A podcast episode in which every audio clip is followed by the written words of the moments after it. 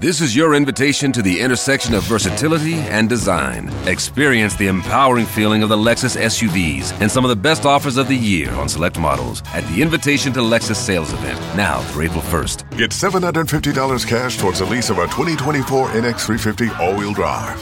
Experience amazing at your Lexus dealer. Call 1-800-USA-LEXUS for important lease cash offer and pricing details. Restrictions apply. Not all customers will qualify. Offer available in the Lexus Eastern area and April 1st, 2024. Es gibt unglaublich schöne Beispiele im Internet davon, wie Menschen sich im Sinne von Low-Tech mit einfachsten Hilfsmitteln kreativer Problemlösungen widmen. Mhm. Und ich habe da zum Beispiel die Insel Kuba gefunden mhm. als quasi Low-Tech-Nation. Die Bevölkerung hat aus Mangel an Ersatzteilen, wie du schon sagst, aus, aus generellem Mangel, ja genau, aufgrund des Embargos, eine Tugend gemacht.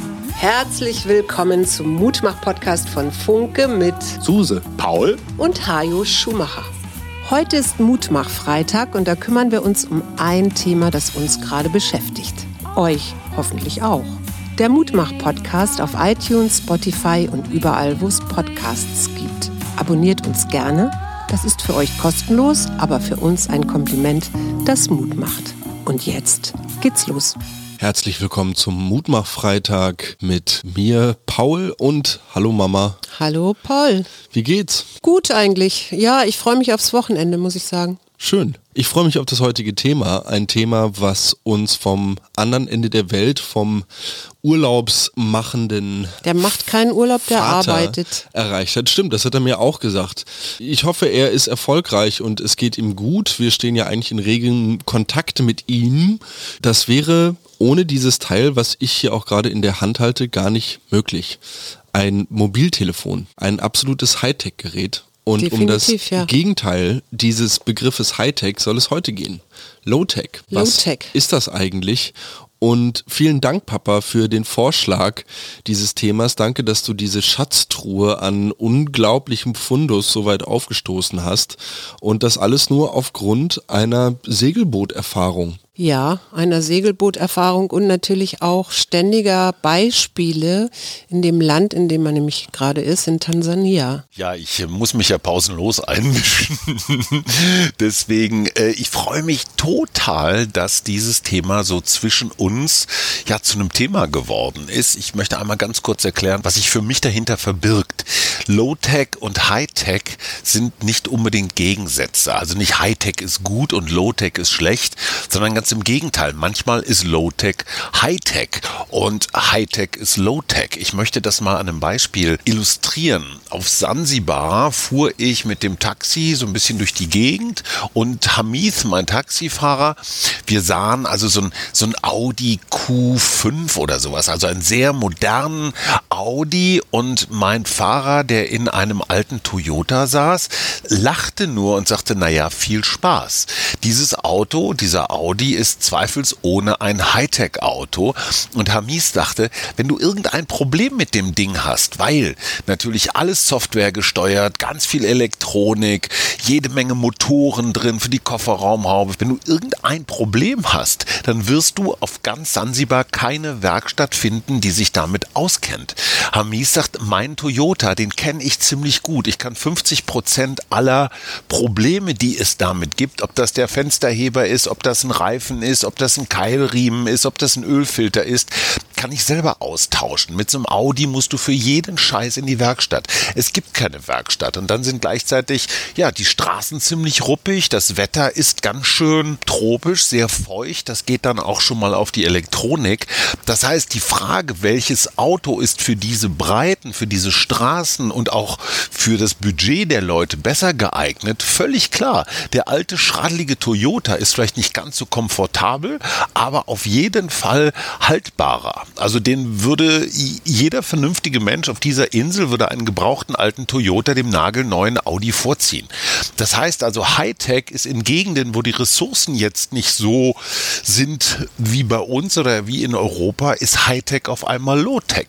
Und auf der anderen Seite ist Low-Tech High-Tech. Das heißt, die Sachen müssen robust sein, sie müssen leicht zu reparieren sein und äh, sie müssen einfach zu verstehen sein. Also so, dass jeder mit irgendwelchen Tricks sie reparieren kann. Das heißt, reparieren können ist auch so ein Zeichen von Low-Tech.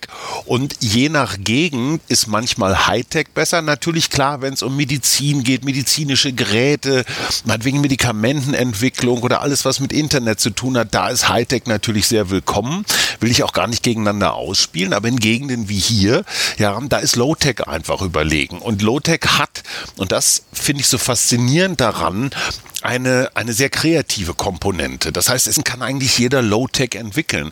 Ich habe das an einem Beispiel von einem bestimmt 60 Jahre alten Rallye-Fahrrad gesehen, also englische Produktion. Da sind natürlich irgendwann mal diese ganzen Verbindungsstücke, Schutzblech, Gepäckträger oder auch äh, Beleuchtung, Bremsen oder so, die sind halt irgendwann mal durch, die sind durchgerostet, verschlissen oder sowas.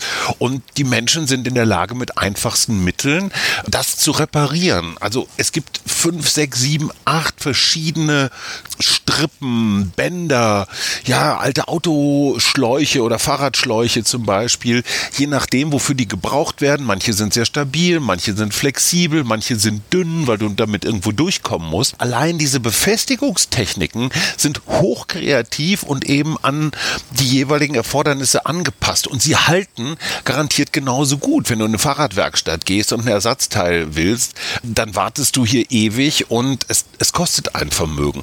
Dazu vielleicht noch ein zweites und letztes Beispiel, bevor ich euch weitermachen lasse. Ich weiß, ihr habt natürlich auch noch jede Menge zu erzählen. Die Dau, ein, ein Schiff, ein Bootstyp, den es schon seit über 1000 Jahren gibt. Also hier nicht nur an der afrikanischen Küste, das geht hoch bis zum Golf, das geht aber auch rüber an die indische Küste. Diese Dau, mit der bin ich mal so einen Abend lang ein paar Stunden gesegelt, die ist ohne einen einzigen Nagel, ohne eine Schraube, ohne ein Stück Metall komplett funktionsfähig funktionsfähig. Und zwar nur mit Materialien, die es eigentlich an jeder Küste gibt. Also aus Kokosfasern oder Sisal oder was auch immer kannst du Seile winden. Ja, Holz, eh klar. Die haben aber manchmal keine Baumstämme, die lang genug sind. Also nehmen sie zwei und verbinden die auf eine ganz kunstvolle Art, sodass die genauso stabil sind wie ein durchgehender. Aber eben kein großer, hoher, stabiler Mast, sondern alles ein bisschen flacher, ein bisschen kürzer. Ja, und das dritte, was du außer Holz und Seil noch brauchst, ist Segeltuch. Das ist ein bisschen schwieriger zu kriegen. Da kann man aber auch schon mal ein Stück Lastwagenplane nehmen. So, und diese Dau, mit der wir da gesegelt sind, die kostet neu, wenn ich sie kaufe, ungefähr so 7.000 bis 8.000 Euro.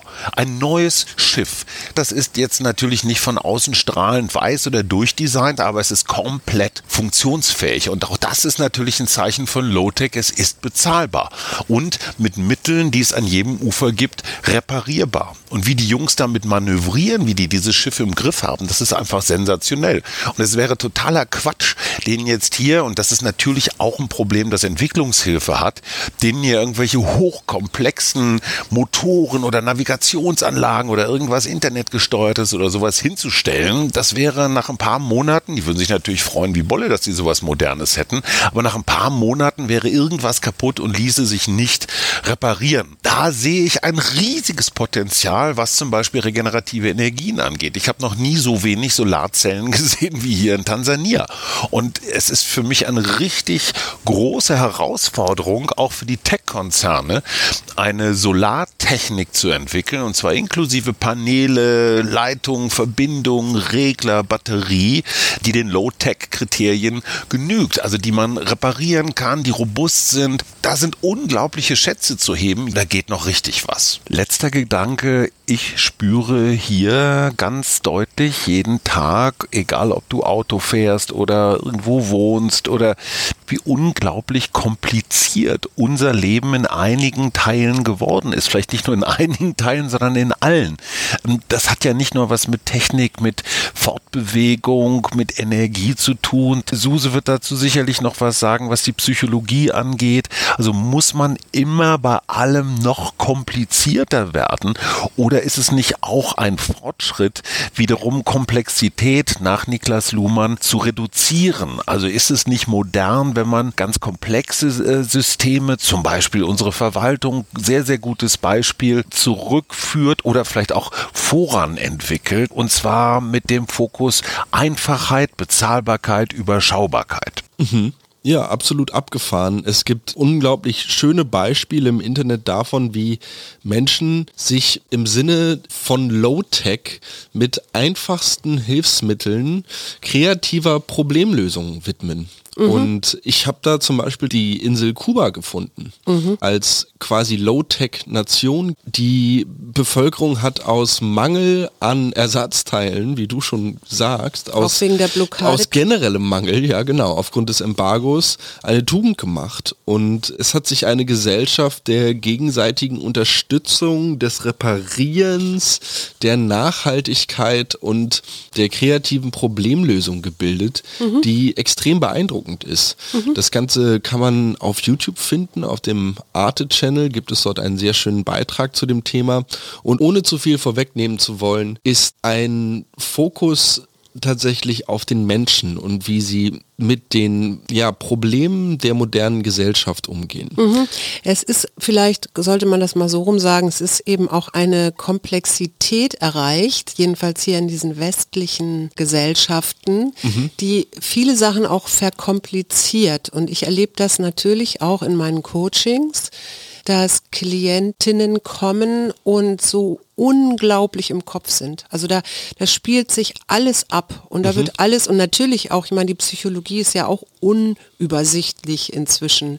Es gibt alleine verschiedene Therapien und es gibt auch sowas wie so eine Psychologisierung der Gesellschaft. Also das, was vielleicht meine Eltern noch und die noch gesagt hätten, ja, jetzt äh, hab dich wieder, mal nicht so. Hab dich nicht so, ja, halt mhm. beiß mal die Zähne zusammen oder so. Also, ist das jetzt positiv oder negativ? Ich finde beides. Also ich finde es gut, dass psychische Erkrankungen wie meinetwegen Depressionen oder so, dass die mehr und mehr in die Mitte der Gesellschaft rücken. Mhm. Dass es Sportler gibt, die sagen, ich bin depressiv mhm. oder ich war depressiv.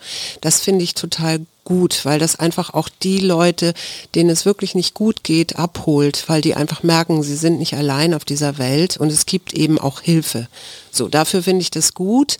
Gleichzeitig ist natürlich auch so, wie das Pendel immer in beide Richtungen ausschlägt, auch so ein Überinterpretieren von Dingen, zu, merke ich so, ne? dass, mhm. dass ich dann manchmal so einfache Fragen stelle und dann Verwirrung stifte, weil mein Gegenüber viel komplizierter denkt. Ich will auf den Hilfsaspekt zu sprechen kommen und zurück zu Low-Tech.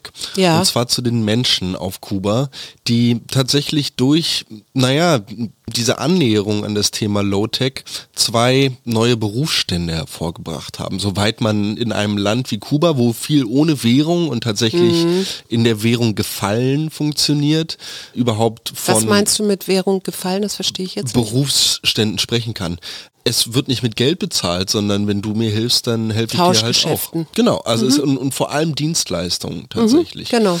Und der eine Beruf, der entstanden ist, ist der Mecaniquero. Ja. Sowas wie ein Tüftler. Ein ja. Mensch, der kaputtgegangene Kleingeräte, vor allem aus Elektro-Küchenbereich, vielleicht auch mal ein Ventilator oder so, einfach wieder zusammenbaut. Ja, und da bist du bei meinem Großvater. Mein Großvater hat auch diesen Anspruch gehabt, alles wieder zu reparieren. Mhm. Und ich erinnere mich, der hatte so eine Garage, mhm. den konntest du dann Sonntagmorgen da in der Garage treffen und dann war der da am Basteln und am Tüfteln und wenn es ein kaputter Topf war oder eine Küchenmaschine oder so, hat der da halt gesessen und ich glaube, dein Freund Anton macht sowas ja auch. Ne? Der baut auch irgendwelche Dinge auseinander, um die zu verstehen und es wieder zusammenzubauen oder zu reparieren. Auf jeden Fall, der hat manchmal auch so Anwandlungen, wo er dann mit Schutzbrille auf an seiner Werkbank steht und ganz konzentriert auf irgendwelche Kleinstteile starrt und Sachen zusammenschraubt oder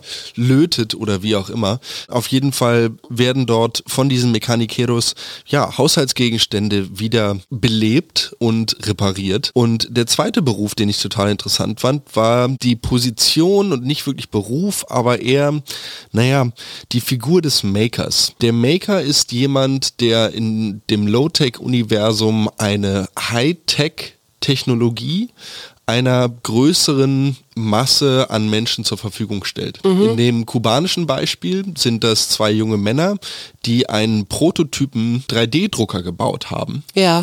Im Zuge eines Wettbewerbs und mit einer selbst erstellten Recyclingstraße Plastikflaschen recyceln, mhm. diese dann zu Filamentschlangen, die dann in diesen 3D-Drucker gefüttert werden können, verarbeiten mhm. und verschiedenste Ersatzteile für elektronische oder mechanische Vorrichtungen aus diesem Plastik 3D drucken können. Ja. Und das Ganze geht so weit, dass tatsächlich auch medizinische, zum Beispiel Intubationswerkzeuge ja. dort vor Ort gedruckt werden können. Und das finde ich unglaublich beeindruckend. Also was mir so bei dem Thema kam, also wie gesagt, ich musste an meinen Großvater denken. Das ging natürlich auch nicht immer alles, dann war danach wieder heil. Ne? Also manche, an manchen Sachen ist er auch gescheitert. Mhm. Aber die Einfachheit der Dinge damals in den 50er Jahren war eine ganz andere als heutzutage. Wenn dir heute eine Küchenmaschine kaputt geht, dann bist du nicht mehr in der Lage, diese Küchenmaschine wieder heil zu machen.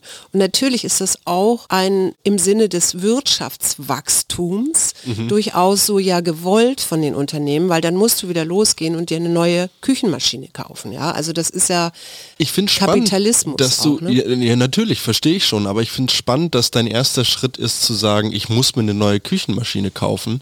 Also gehst du davon aus, dass du keinen Handwerker findest oder niemanden, der dir das Ding repariert oder ist es dir zu stressig, die auszubauen und ist, ist dir das Nein, nein, Geld aber das wert? ist ja teilweise sind diese Maschinen, ja, also diese Küchenmaschinen meinetwegen, die sind ja schon so gebaut, dass du gar nicht mehr die kleine Schraube hast, um das mal aufzuschrauben, sondern das ist dann genietet, dass du da gar nicht mehr rankommst und es gar nicht mehr selber heil machen kannst kannst. Verstehe, du, du sprichst also quasi von dieser geplanten Obsoleszenz, einem Begriff, der sehr, sehr negativ der heutigen Wirtschaft anlastet und der genau dieses Problem beschreibt. Also, Na, dass ich, ich eben nicht mit einfachsten Mitteln Sachen reparieren kann. Ich glaube tatsächlich, dass das eben auch zur Verkomplizierung der Welt beiträgt. So.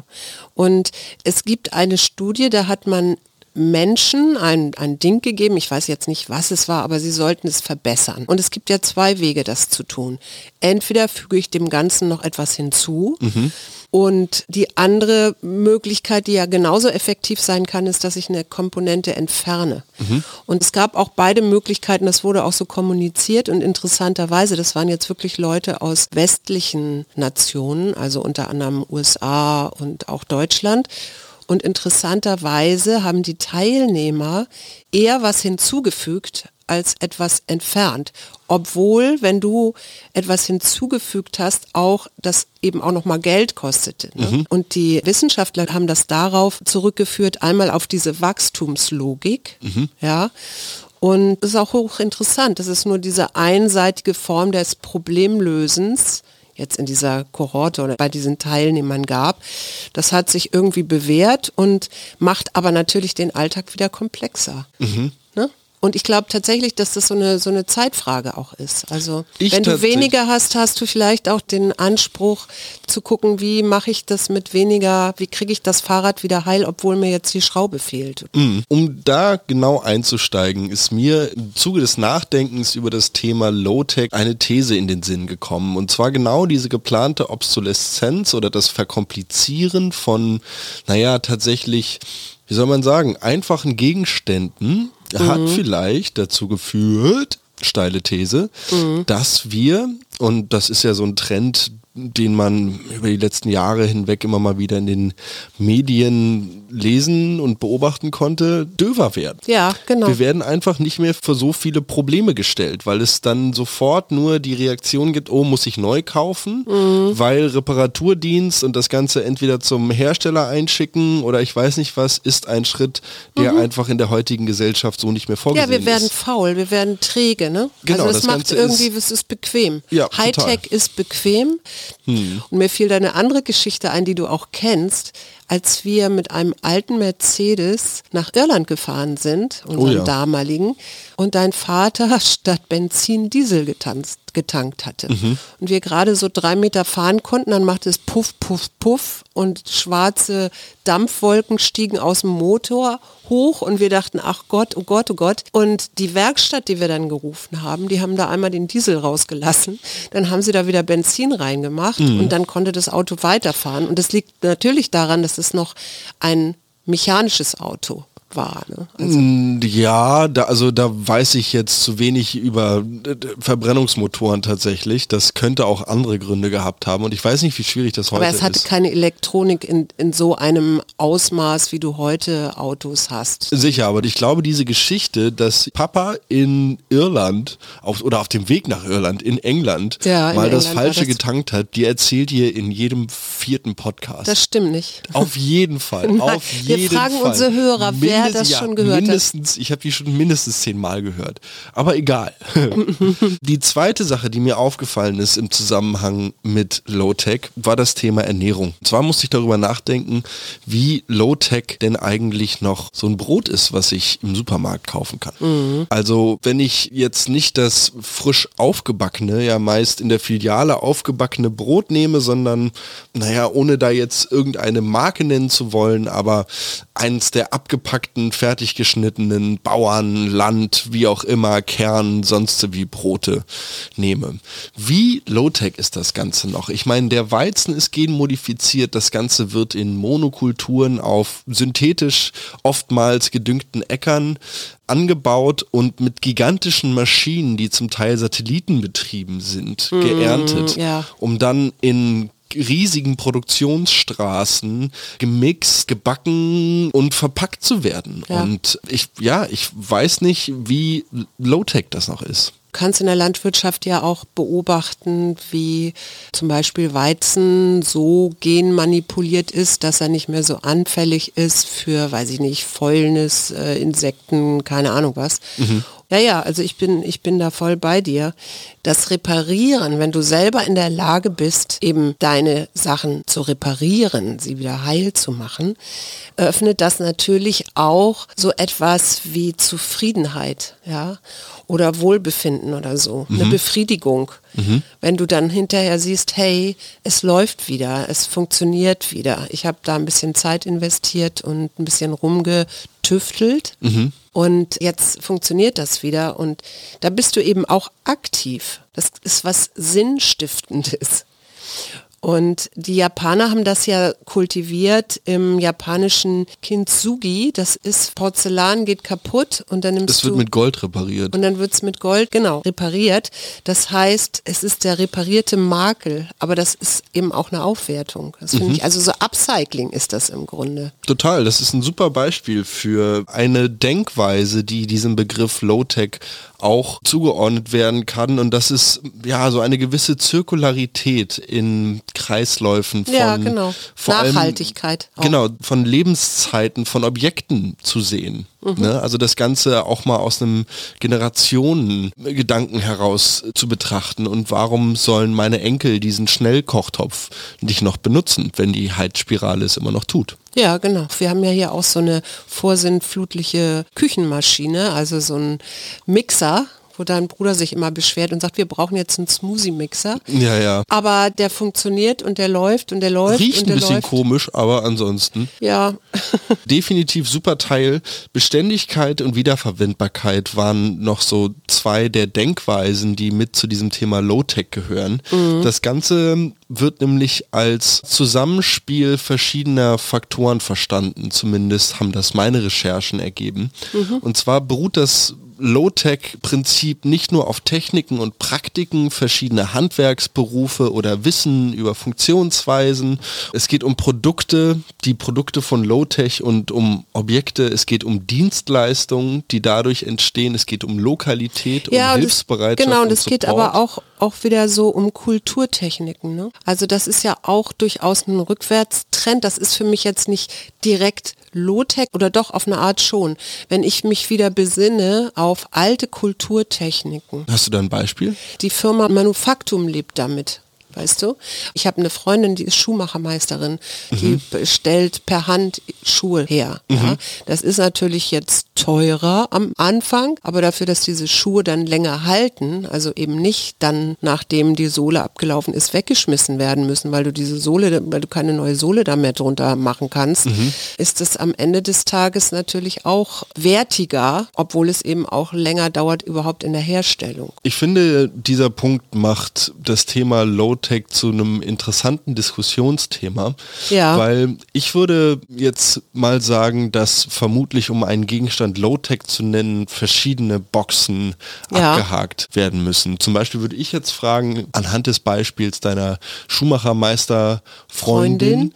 ob oder wie sie den Schuh hergestellt hat, welche Maschinen verwendet wurden. Und wir gehen ja zum Beispiel auch immer davon aus, dass sie das Ganze in einer Werkstatt tut. Ja, sie hat eine Ne? Werkstatt, genau. Sie hat eine Nähmaschine mit der Elektrizität und diese Elektrizität kommt aus einem so, also wie weit muss man eigentlich zurückgehen, um das Ganze dann Ja, stimmt. Ne, also Frage. wo hört Hightech auf und wo fängt Low-Tech an? Das habe ich mich auch im Zusammenhang mit dieser Frage gestellt. Mhm. Also ist jetzt aufgrund dessen, dass sie das per Hand gefertigt hat, das Ganze so viel wertiger und weil sie dafür länger gebraucht hat? Oder sind das dann ja deutsche Wertarbeit. auch andere Faktoren. Ja, vielleicht. Vielleicht ist es auch Also weiß ich Kultur, nicht. wir da irgendwie. Ja, also Kulturtechniken ist ja, also weiß ich nicht, Korbflechten oder also alte Techniken, die man eine ganze Weile so zur Seite gedrängt hat und dann durch Industriestraßen, durch Maschinen ersetzt hat, also in Größen produziert hat und wo man dann festgestellt hat, sie haben nur eine begrenzte Haltbarkeit und diese alten Kulturtechniken, die ja über Jahrhunderte auch gewachsen sind, im Endeffekt viel haltbarer und nachhaltiger ist als all diese Hightech-Produktionswege, die es gibt und die, ja, die dann eben zu der Wegwerfgesellschaft führen. Wenn man sich vor Augen führt, dass wir pro Sekunde, eine Zahl, die ich auch aus einem Arte-Beitrag habe, 1,4 Tonnen Elektromüll produzieren, Mhm. dann bleibt uns, glaube ich, wenig anderes übrig, als uns besser früher als später mit der Frage auseinanderzusetzen, was wir denn damit eigentlich machen. Ja. Und wie wir es recyceln und so, ne? Äh, Du hattest das damals nicht, ne? Aber ich weiß, mein erstes Zimmer, da hatte ich ja nun irgendwie auch nicht viel Geld. Ich wollte ja nur draußen wohnen. Also ich habe meine Matratze natürlich mitgenommen und dann habe ich mir überlegt, okay, wo kriege ich jetzt ein Bett her? Und das allererste, was ich gemacht habe, waren diese Paletten. Also einfach Paletten nebeneinander und dann die Matratze drauf. Das Also wurde dann später ein altes Bett, das ich irgendwo im Secondhand gekauft habe. Aber ja. Damit warst du auf jeden Fall eine totale Vorreiterin, weil das steht so ziemlich heutzutage in jeder zweiten Berliner WG, glaube ich. Ja, aber das ist ja Bett. letztendlich auch, wenn du so willst, also jetzt hat mit Das Technik jetzt nicht, nicht so viel zu tun, aber es ist ja auch nachhaltig. Für mich greift das so alles ineinander. Es ist nicht nur Low-Tech, wie kann ich Sachen wieder heil machen, sondern eben auch upcyclen und so. Das gehört für mich da alles zusammen. Es ist auf jeden Fall ein Begriff, der eher ein Feld von verschiedenen Tätigkeiten, ja, Denkweisen, Produktionsabläufen und Stoffkreisläufen umfasst, die, naja, diesem Anforderungsprofil entsprechen müssen. Also eine gewisse Lokalität mitbringen, eine gewisse Einfachheit, eine Nachbaubarkeit und auch irgendwo eine Nachhaltigkeit. Mhm, genau. Also dieser Begriff Recycling ist da auf jeden Fall mit zu verorten in diesem Universum des Low-Tech. Was mich ja immer interessiert ist, was macht es eigentlich mit Menschen, wenn es so komplex wird? Ne? Also auch mit diesen vielen Hightech-Geräten hier bei uns, um uns rum. Und es gibt da natürlich auch Untersuchungen, was Komplexität plus länger anhaltender Zeitdruck, also unsere Leistungsgesellschaft ist ja auch darauf ausgebaut, also durchaus auf Machen, Schaffen, Los, Funktionieren und so.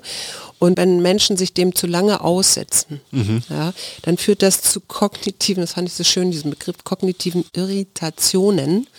Und damit ist gemeint, dass Menschen anfangen zu grübeln. Also in Gedanken kreisen über ihre Arbeit und nicht mehr zum Abschalten kommen. Und dann bist du eben irgendwann möglicherweise in der Depression auch. Ne? Also fand ich das sehr nachvollziehbar, dass wir hier so hohe Depressionsraten auch haben, weil wir letztendlich in dieser dieser Hochkomplexität unserer Zeit überhaupt nicht mehr dazu kommen, zu uns zu kommen. Also die Technik hat sich weiterentwickelt, aber unsere Gehirne nicht unbedingt. Mhm. Die sind halt nur begrenzt ausbaufähig. Und man könnte sie vor so viel komplexere Aufgaben stellen, wenn ja, wir das Internet nicht nur für TikTok, Instagram, WhatsApp und weiß ich nicht, Spotify benutzen mhm. würden. Aber da spreche ich auch vielleicht zu viel von mir. Mhm. Ich fühle mich auf jeden Fall mit meiner täglichen Arbeit im Garten und so den Werkzeugen, die ich so in der Hand habe, eher im Low-Tech-Bereich verortet. Ja. Ähm, wenn du Stufen baust aus Holz an der krummen Total. Gummi, Gummihammer ist relativ Low-Tech, wobei man sich dann beim Material Gummi schon wieder streiten könnte und wie man dieses dann irgendwie Low-Tech herstellt und lokal produziert, boah, da müssen wir in der Flora und Fauna auf jeden Fall mal ein bisschen aufräumen und hier Biodiversität. Mhm, ja. einpflegen, um Kautschuk produzieren zu können. Ja, oder ich meine, es gibt ja auch wieder Permakulturtechniken werden ja auch wieder mehr befördert und geschaut, wie sinnvoll das auch ist. Ich Ganze glaube, Terrassen anzulegen, also auch, ich, es gibt ja immer wieder so auch Filme, wo Menschen, weiß ich nicht, irgendwo auswandern und dann eine Gegend wieder fruchtbar machen. Das fand ich auch interessant. Dein Vater hat ja eine Gewürzfarm besucht auf Sansibar. Und das Interessante war, der hat dann auch einen älteren, einen Bauern gefragt, ja, was macht ihr denn jetzt anders? Weil die, die produzieren da ja Bio auch. Und der hat gesagt, nö, wir machen eigentlich nichts anderes. Ist so, mhm. wie, wie das auch schon mein Großvater gemacht hat. Mhm. Und das heißt ja am Ende des Tages, die Pflanzen sind miteinander vernetzt und wir nehmen hier nichts raus. Wir machen jetzt nicht extra Monokulturen, also ein Feld Vanillebaum und ein Feld äh, Pfefferpflanzen oder so, sondern wir lassen das einfach so stehen, weil die miteinander eh kommunizieren und ein System sind. Mhm. Und wir entnehmen dann eben nur die Früchte oder das, was wir dann brauchen, aber ohne zu viel daraus zu nehmen, damit wir es nicht zerstören. Sicherlich, aber da bist du natürlich beim kapitalistischen Anspruch an das Ganze und es in einer, genau, es bringen. muss skalierbar sein. Es muss halt mhm. halt irgendwie, naja, die Produktion muss sich steigern können. Und wenn die Farm aber sagt, nö, der Output, den wir haben, das ist der Output, den wir haben und wir haben keine mhm. Intention, uns irgendwie weiter zu steigern oder mhm. die umliegende Natur irgendwie zu beeinträchtigen, dann finde ich das auf jeden Fall einen richtigen Schritt. Lass uns mal so ein bisschen in die Zukunft gucken. Vielleicht auch irgendwie das Thema ab abbinden, weil das eine ist ja es erstmal so wahrzunehmen. Das zweite ist vielleicht sich zu sagen, okay, bevor ich jetzt das nächste Mal irgendwas sofort wegschmeiße, schaue ich es mir mal an oder überlege, kann ich das selber reparieren oder gibt es jemanden in meinem Umfeld? Ich bin ja so eine Freundin davon auch zu sagen, ich kann zum Beispiel gut coachen, mal jetzt als Beispiel. Mhm. Ja? Ich habe ein psychologisches Verständnis. Mhm. Ja, und ich könnte jetzt entweder einen Tauschhandel machen, das mache ich ja auch gerne, dass ich sage, okay, ich coache dafür, was weiß ich, machst du mir den Garten schön oder so. Mhm. Ja, dafür coache ich dich. Mhm. Das finde ich total gut. Und das andere wäre, dass wenn ich es nicht machen kann, dass ich dann zumindest mal überlege, wer könnte das machen. Mhm und vielleicht mein Geld eher investiere in jemanden, der, ich meine, das machen ja auch so Handy, es gibt ja hier solche Handyläden, also mhm. wo du mit einem kaputten Handy hingehen kannst und dann gucken die auch nochmal, ob sie das nochmal heil kriegen oder mhm. äh, ob sie dir ein neues Glas machen, ja, bevor du da das wegschmeißt und dann das nächste Handy kaufst oder mhm. so. Also solche Sachen zu fördern und sich da auch immer wieder zu fragen, muss ich jetzt sofort losgehen und das nächste kaufen? Mhm. Oder ist es nicht vielleicht besser, äh, mal einen Moment durchzuatmen und zu überlegen, was kann ich jetzt damit machen? Oder vielleicht kann ich es auch noch für was ganz anderes benutzen. Mhm. Ne? Also ich, ich weiß, wie eine Schüssel ist mir kaputt gegangen und dann habe ich die halt im Garten so, also eingebuddelt, so dass man oben den Rand noch sieht, dann kannst du da so Blumen rein mhm. pflanzen und sieht irgendwie gut aus. Also, ne, also wie, wie kann ich, wie kann ich Sachen nochmal anders benutzen? Oder? Ich denke, der Punkt wird deutlich, und zwar das Bewusstsein zu schärfen für den Umgang mit alltäglichen Gegenständen und wie ich diese beurteile und auch eine Verbindung dazu aufnehmen kann oder auch nicht. Ich muss sagen, um allen da draußen Mut zu machen und um das Beispiel Geschirrspülmaschine, die unreparierbare, aufzugreifen. Mhm. Mein Mitbewohner Anton, und der kommt nun wirklich auch in jedem vierten Podcast vor. Anton, du bist ein großes Vorbild. Ich weiß, du wirst dies nie hören. Anton hat unsere Geschirrspülmaschine repariert. Mhm. Ja. Und daraus tatsächlich auch noch Instagram-Content geschnitten. Wirklich. Und ich würde mal sagen, so, wenn es irgendwie geht, raus aus dieser Komplexität, ja? Mhm. raus aus dem immer nach draußen schauen, ne? also immer, was will jetzt meine Umwelt, was, was erwarten die von mir oder so und mehr hin zu Einfachheit. Mhm. Also dann lieber mal abends auch überlegen, was könnte ich auch sein lassen. Mhm. Also muss mhm. ich auf allen Hochzeiten tanzen, mhm. muss ich überall sein oder ist es vielleicht auch schön mal zu Hause zu bleiben. Ja, schön. In dem Sinne. Wir wünschen euch eine, wie sagt man denn, was ist denn das Gegenteil? Ja, ein einfaches Wochenende. Genau. Mit euren Lieben. Kocht ein paar Kartoffeln. Wenig Internet. Guckt aus dem Fenster. Genau. Und freut euch des Lebens. Lest ein Buch. Liebe Grüße. Das war der Mutmach-Podcast von Funke. Jeden Montag, Mittwoch, Freitag ganz frisch. Unterstützt uns bei steady.fm, folgt uns auf Instagram oder hinterlasst gerne eine nette Bewertung. Wir hören uns.